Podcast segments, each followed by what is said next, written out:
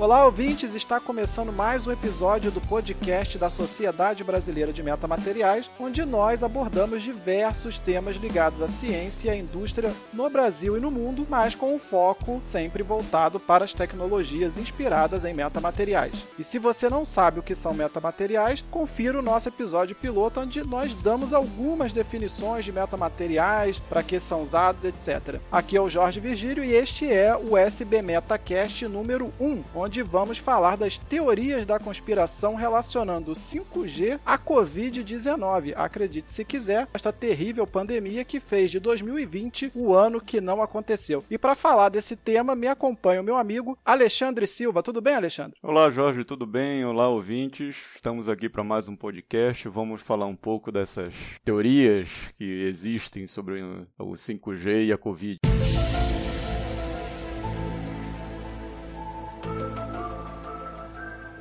Exatamente, Alexandre. E uma teoria da conspiração tem percorrido aí, pessoal, as redes sociais, afirmando que a atual crise sanitária do coronavírus, ou Covid-19, foi causada pela instalação do novo padrão de telefonia móvel, o 5G, que provavelmente vocês já ouviram falar. O pânico causado por essa informação equivocada levou centenas de pessoas em diversos países a vandalizar os equipamentos 5G que começaram a ser instalados desde o ano passado, 2019, nos sistemas de comunicação sem fio. Torres de telecomunicações foram incendiadas nos Países Baixos, lá em Amsterdã, Roterdã e outras cidades, na Irlanda, na Bélgica, na Itália, na Croácia e na Suécia. Mas o principal foco desses incêndios foi o Reino Unido, onde esses ataques foram registrados em várias cidades, como Dungingham, eh, Huddersfield, Birmingham, Belfast e Liverpool.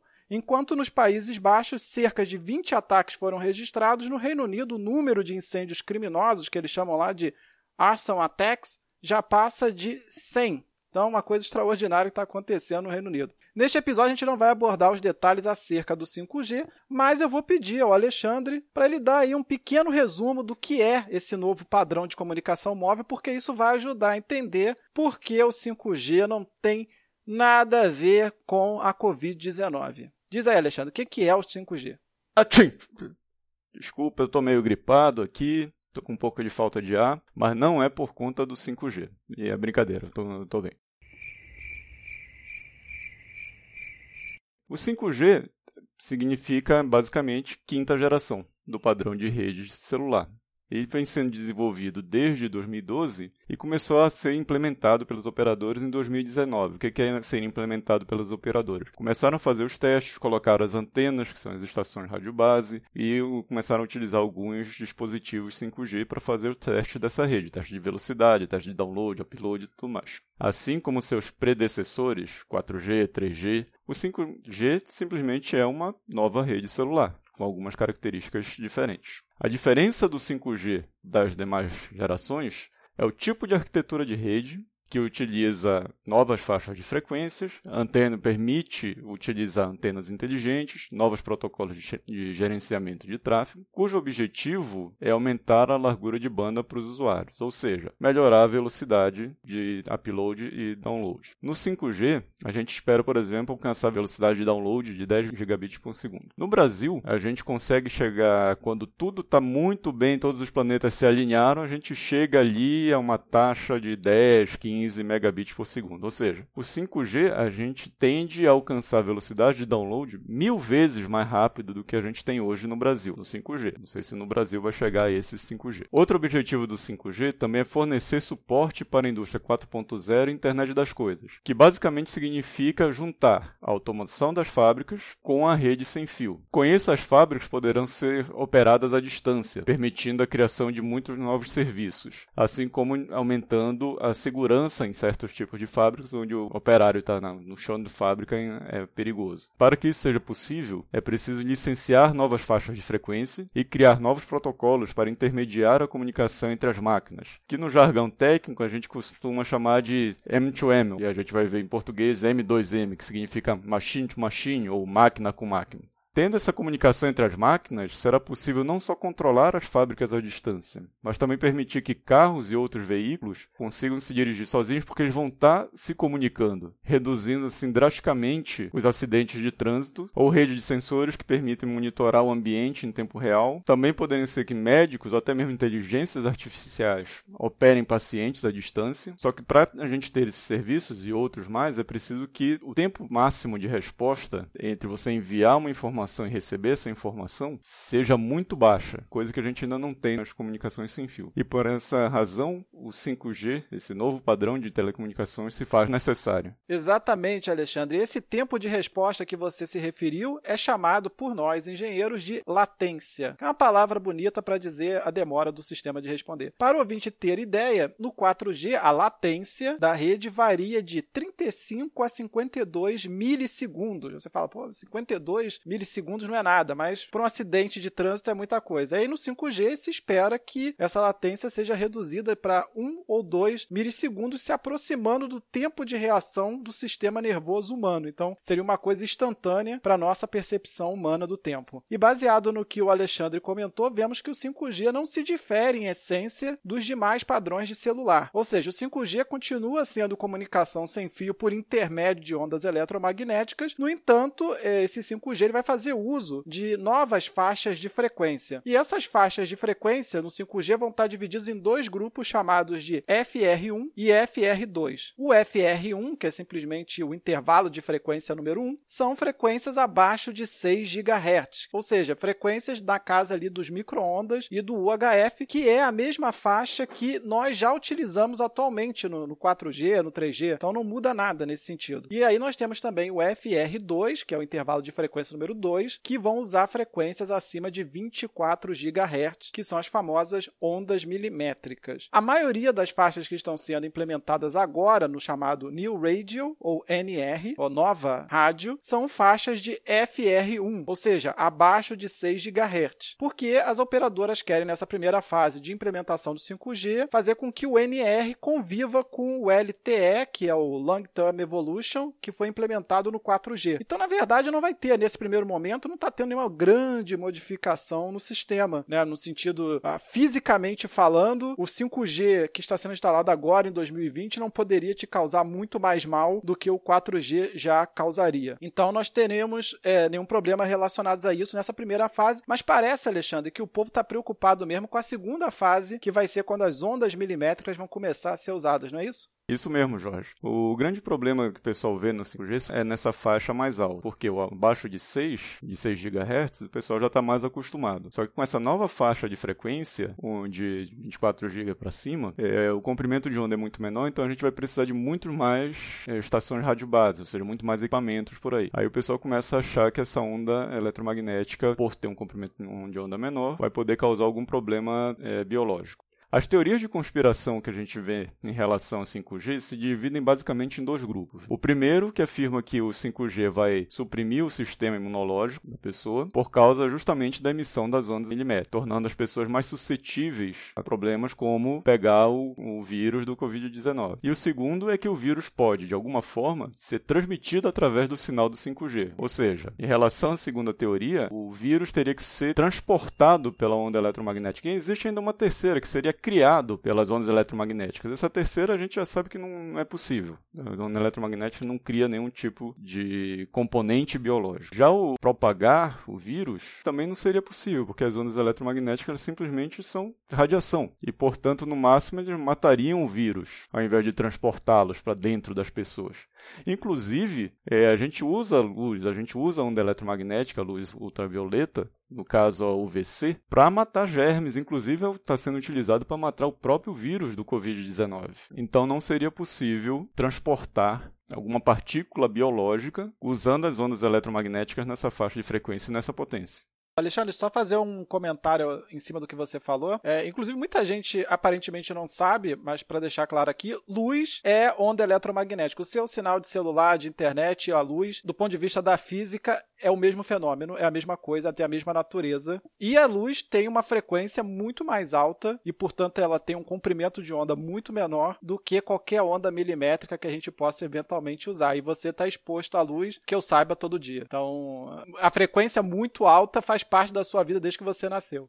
Exatamente, Jorge. Inclusive, nós somos o tempo todo banhados por ondas eletromagnéticas. Tem as ondas de rádio, as ondas de TV, as ondas, como bem, você bem falou, de luz, que a gente consiga enxergar. Existem outras faixas de frequência também mais altas ainda, outros tipos de luz. Raio-X, outro tipo de onda eletromagnética. Todo dia nós somos atingidos por ondas eletromagnéticas nas mais diversas frequências. O fato da gente estar tá sendo exposto às ondas milimétricas não vai causar nenhum mal na potência que a gente está recebendo. No entanto, entanto, essas teorias da conspiração, elas passaram do, do ambiente só das redes sociais. Inclusive, alguns deputados do PL de Santa Catarina tentaram proibir a instalação da tecnologia 5G no Brasil em 2019, baseados num vídeo do YouTube em que foi feito um teste de 5G na Holanda, onde cerca de 500 pássaros foram vitimados em cerca de dois minutos. Esse vídeo foi apresentado pelos parlamentares de Santa Catarina e foi comprovado posteriormente como falso pelo site de verificação Snopes. Só para ter uma noção, a gente realmente, as ondas eletromagnéticas, elas penetram no, no nosso corpo e o que, que elas causam, basicamente, é aumenta o calor dos tecidos internos. Como o comprimento de onda da onda milimétrica é menor, essa penetração vai ser menor e não maior, como é suposto por as pessoas dessas teorias de conspiração. Mas existe temor de que elas estariam muito próximas de ionizar né, as pessoas e aí causar mal, como por exemplo as ondas de raio-x causam mal se você ficar exposta a, a, ela durante muito tempo. Mas eh, as pessoas têm que levar em consideração que não só a frequência importa, mas também a, o nível da potência. Obviamente que nos sistemas de telefonia móvel 5G baseado em ondas milimétricas, uma das ideias é você justamente usar menos energia para fazer as comunicações. Então, os sinais não vão ter uma potência extremamente elevada a ponto de sair por aí destruindo a célula das pessoas, esquentando elas, porque seria até uh, um absurdo do ponto de vista operacional você querer gastar energia dessa forma, que distribuir no raio da morte para tudo que ela é lado. Inclusive, mesmo em frequências mais baixas, por exemplo, como em rádios AM, FM, se você tiver exposto naquela frequência a uma potência muito alta, você também vai, vai vai sofrer algum dano. O importante, então, você tem que levar em consideração que existe diferenças de penetração e de, de reação da onda eletromagnética com as células humanas devido à frequência, mas também que no final das contas vai depender de quão energética é aquela, aquele sinal, de quanta potência você coloca naquele sinal. E no caso do sistema de 5G, a ideia é usar uma potência ainda mais baixa do que já é usado atualmente para economizar energia. Exatamente. Se fosse somente um problema de frequência, a gente não ia poder usar o micro-ondas para esquentar comida. Todo mundo iria morrer. Só para ter uma noção, a frequência de funcionamento do micro-ondas é muito próxima da frequência do Wi-Fi, 2.45. E assim como várias outras aplicações que a gente tem trabalhando dentro dessa faixa ao redor de 2.45. Então, se fosse só um problema de frequência, todos já estaríamos fritos. É, exatamente. É 2.45 GHz, só para esclarecer para os ouvintes. É, e é o caso, as ondas milimétricas estariam ali acima de 24 GHz, ou seja, seriam 10 vezes mais altas em frequência do que um micro-ondas. Mas você consegue esquentar a sua camisa com micro-ondas, mas não consegue esquentar a sua mão com o seu Wi-Fi. Isso porque a potência utilizada pelos dois é muito diferente. Então não é só a frequência, tem que levar a potência em consideração também, como a gente falou aqui. Inclusive, Alexandre, quero comentar que essa paranoia em relação ao risco da radiação do 5G, né, devido aí às ondas milimétricas é, já vem acontecendo muito antes né, da Covid-19. Lá no começo de 2019, quando ainda não tinha pandemia, 180 cientistas de 36 países escreveram à União Europeia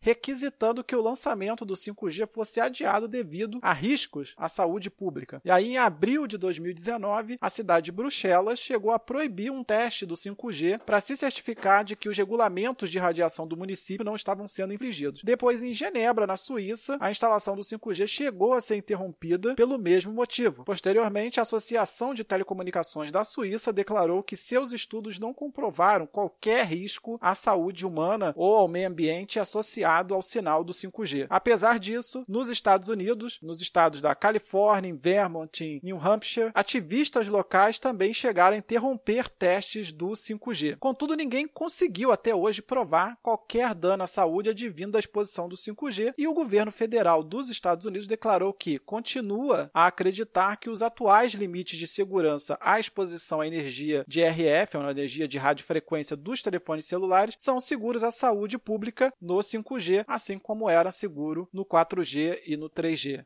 Exato, Jorge. Mas assim mesmo, o The New York Times denunciou em 2019 que um canal de TV americano estava transmitindo informações falsas, afirmando que o 5G poderia causar câncer cerebral, infertilidade, autismo, tumor no coração e até mesmo Alzheimer. E essa transmissão acabou se espalhando pelas redes sociais, pelo YouTube, blogs e etc. Por isso que é extremamente importante quando você recebe uma notícia por alguma rede social, antes de sair distribuindo, não basta só ler o título e achar bonito, que até às vezes o texto contradiz o título. É verificar em outros sites, que não sejam outras redes sociais, se aquela informação é verdadeira ou não. Porque, como no caso ali do, do das teorias de conspiração sobre o 5G, essas informações viralizaram. E isso é um desserviço para quem está trabalhando tanto na tecnologia como em outros casos. Por exemplo, uma dessas teorias ficou muito famosa aqui no Brasil, no começo do ano, que um médico americano fez um, uma palestra dizendo que o vírus começou em Wuhan, porque lá em Wuhan teria uma rede 5G gigantesca, com mais de 5 mil antenas. Primeiro que não era verdade ter essa quantidade de 5 mil antenas, mas a gente já falou que não seria possível criar o vírus e nem ele, nem a sua resistência baixar, ser suprimida por conta das ondas eletromagnéticas do 5G. Se isso fosse verdade, não teria o Covid aqui no Brasil, na, em África e em outros países onde não, a tecnologia 5G nem chegou perto.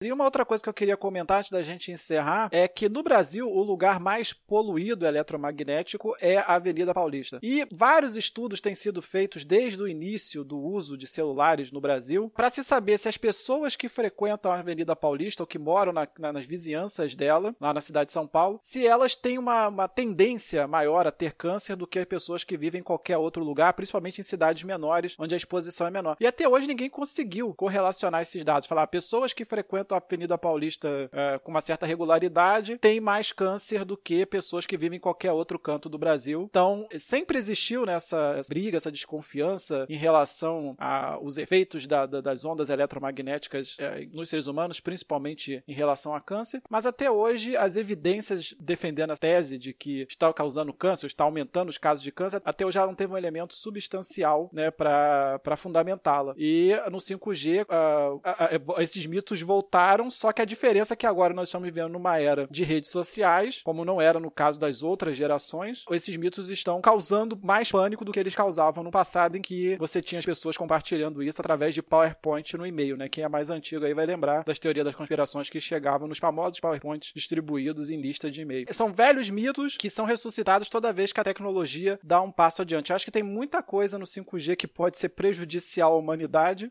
mas não em relação à radiação do 5G, mas muito mais no modo como que ele vai ser utilizado. Com certeza, Jorge. É, os efeitos das ondas eletromagnéticas no corpo humano vão variar de acordo com a frequência, com a potência, nunca só a frequência e nunca só a potência. Não sei quando a gente começa a falar em ondas ionizantes, mas isso pode ser um tema para um outro podcast, né, do que seria o efeito, o que, é que se tem comprovado, o que, é que não se tem comprovado, mas, de qualquer forma, ainda é um assunto espinhoso. A gente não tem nada que comprove cientificamente se, dá, se tem algum dano, se, se as telecomunicações sem fio causam algum dano permanente no, no ser humano principalmente câncer. A gente sabe que pessoas que trabalham com muito com RF, é, elas têm uma tendência muito maior a ter filhas, a gerar filhas, do que filhos, por exemplo. Mas isso tem mais a ver com temperatura. Mas isso a gente pode conversar melhor num, num outro podcast. Esse aqui, que é o foco é no 5G, as teorias de conspiração, até hoje o 5G tem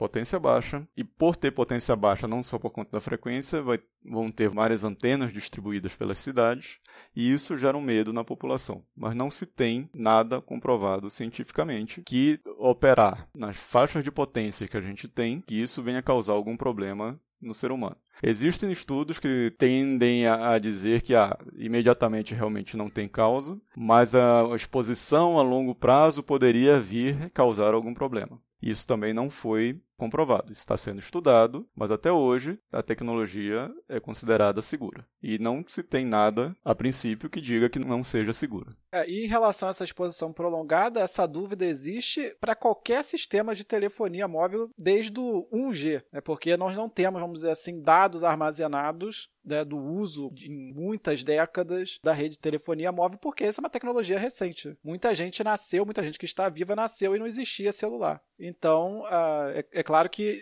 no futuro talvez alguém consiga comprovar que ah, a pessoa que passou 40 anos usando celular, ela aumenta 10% a chance de ter câncer. Mas a gente não tem como saber isso, e isso valeria para todas as tecnologias de celular e não apenas para o 5G. Mas, como o Alexandre falou, no momento ela é tão segura quanto as outras que nós já utilizamos são. Né? Então, não tem motivo para a gente entrar em pânico.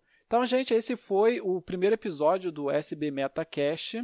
A gente vai encerrar por aqui. Eventualmente, a gente vai falar mais de 5G em outros contextos e falar de metamateriais, principalmente aplicados ao 5G. Nesse episódio, a gente focou nessa teoria da conspiração porque, como uma sociedade científica brasileira, a gente achou que era nossa obrigação tentar esclarecer o máximo de pessoas que a gente pudesse em relação a essa essa estranha associação que foi feita entre Covid-19 e 5G. Forte abraço para todos os ouvintes, obrigado Alexandre por participar de mais esse episódio e até a próxima. Obrigado Jorge, eu acho que nesse tema do 5G até os terraplanistas vão concordar com a gente que é, não tem nenhum efeito comprovado, ou, principalmente com Covid, não há problema nenhum.